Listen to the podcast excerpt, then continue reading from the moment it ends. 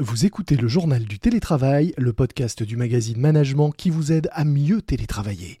Aujourd'hui, nous allons parler télétravail au Portugal. C'est parti. C'est le journal du télétravail.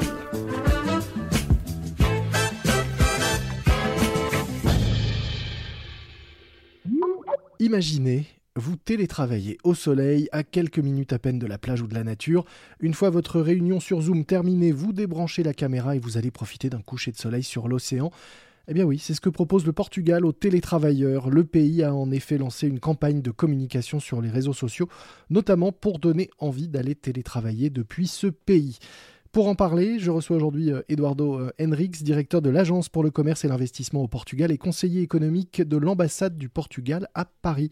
Bonjour. Bonjour. Et merci beaucoup hein, pour l'invitation. Vous avez lancé euh, récemment euh, sur euh, les réseaux sociaux une campagne de promotion pour le Portugal qui présente notamment la façon dont les entreprises réagissent à la crise et la façon dont le pays s'adapte. Pourquoi cette, cette campagne? Parce qu'on a constaté que beaucoup de sociétés portugaises et sociétés étrangères installées au Portugal ont fait un énorme effort dans le sens de se réinventer, de lancer de nouveaux produits, de nouveaux services, de s'adapter au niveau interne. Mhm. Donc ça veut dire qu'ils ont fait une révolution et je pense que ça mérite d'être communiqué euh, et que tout le monde sache que vraiment, il y a pas mal de sociétés au Portugal qui ont fait cet effort-là. Au-delà de cette euh, campagne qui vante le, dynamisme économique, l'Office du tourisme du Portugal, lui, euh, a choisi de, mettre en avant dans certains visuels les avantages de télétravailler depuis le, Portugal. Mmh est-ce que vous diriez qu'aujourd'hui, le Portugal peut être une destination intéressante pour les télétravailleurs? Oui,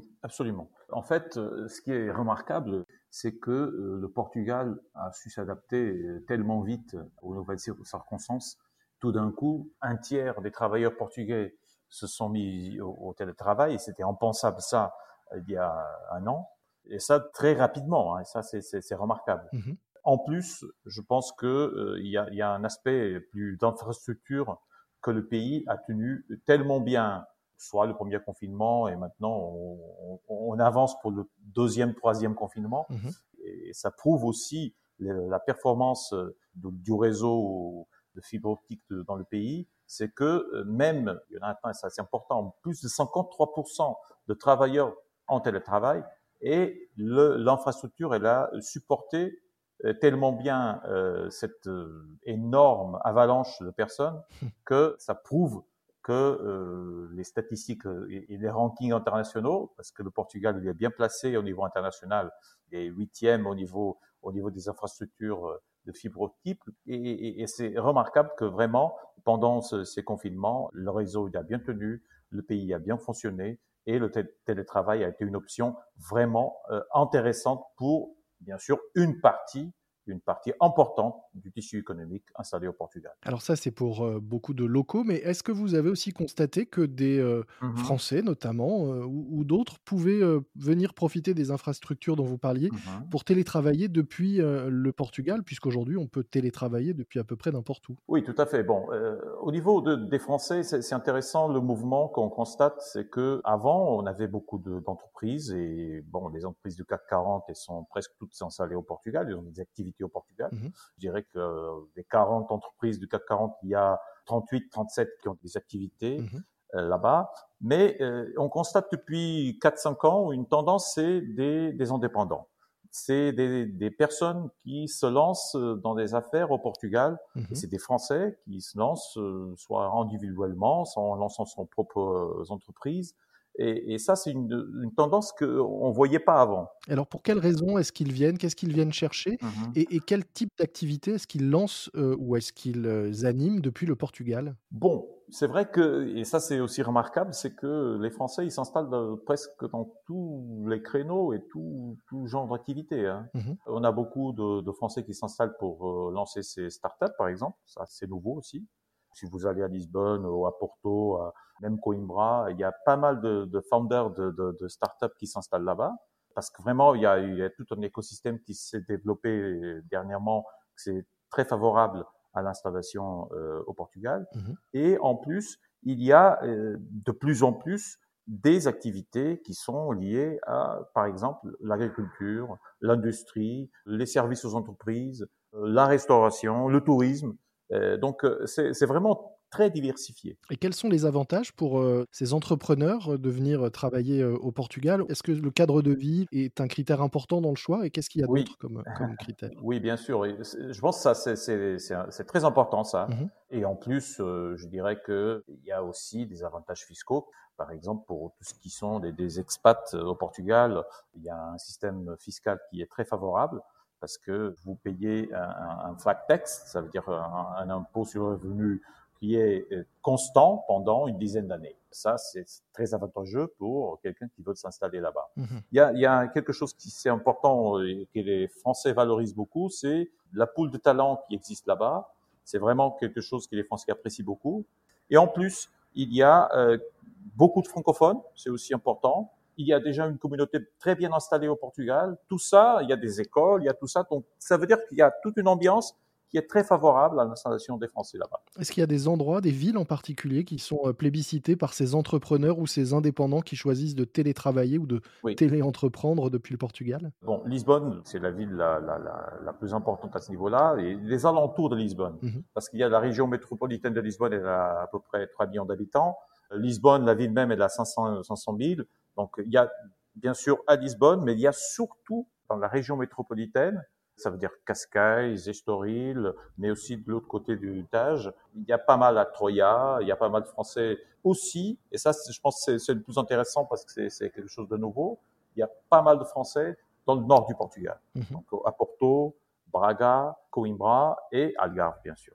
Beaucoup de pays misent en ce moment sur l'accueil des travailleurs nomades ou des télétravailleurs. Je pense notamment à Dubaï, mais aussi aux Bahamas, qui ont mmh instauré des visas même de télétravail. Est-ce que vous pensez que c'est une, une, tendance de fond et quelque chose qui va se généraliser? Est-ce que vous diriez même que au-delà de, ça, le, télétravail nomade, notamment depuis l'étranger, est finalement en passe de, supplanter l'expatriation et de devenir une forme plus souple d'expatriation? Oui, en fait, bon, je pense que cette crise elle a, mmh elle a prouvé tout ça. Donc ça veut dire que vraiment, c'est une tendance qui se confirme et qui s'approfonde. Et je pense que dans l'avenir, euh, certainement, ce genre de, façon de travailler, ça va se généraliser. Mais en même temps, il y a, quelque chose, je pense, c'est important aussi, c'est que le télétravail ne remplace pas le, contact physique. Hein. Et ça, mmh même si on est en pleine crise et, et maintenant, bien sûr, euh, le télétravail, c'est l'option qu'on choisit, mais je pense que dans l'avenir, on va, on va faire un mélange des deux. Donc, ça veut dire le présentiel, le travail, le contact humain et en même temps le télétravail. Mmh et on va mélanger tout ça. Mais le télétravail, il remplace pas à 100% le contact physique. Mmh c'est une tendance qu'on vérifie, on, on, constate après quelques, bon, on a une expérience d'à peu près un an de confinement, reconfinement, etc. Mais je pense que dans, dans le futur, on va le voir euh, encore plus. Est-ce que vous pensez euh, également, alors vous, vous, êtes spécialiste, vous, plutôt de, l'aspect économique et pas touristique, mais mmh euh, le Portugal est évidemment une destination très prisée. Est-ce que vous pensez qu'à l'avenir, on mélangera plus facilement qu'avant les voyages touristiques et les voyages professionnels?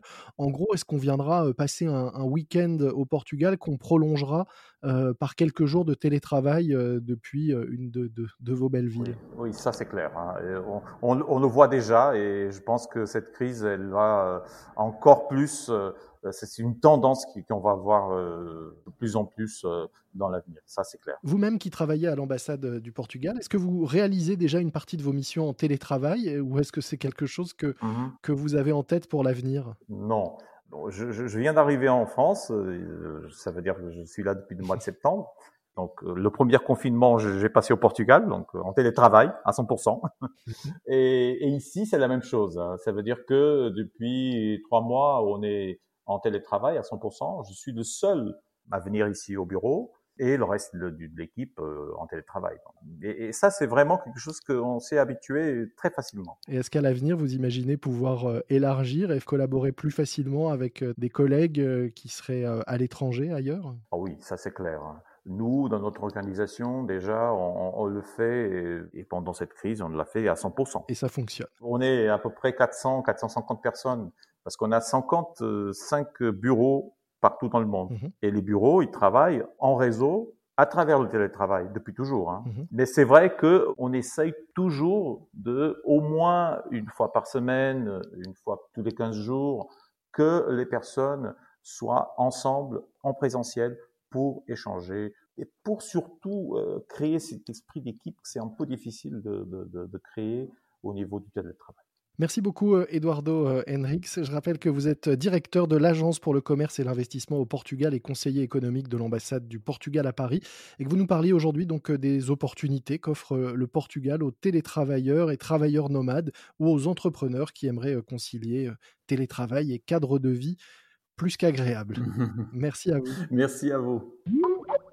C'est la fin de cet épisode du JT, le journal du télétravail de management, un podcast que je vous recommande en ce vendredi.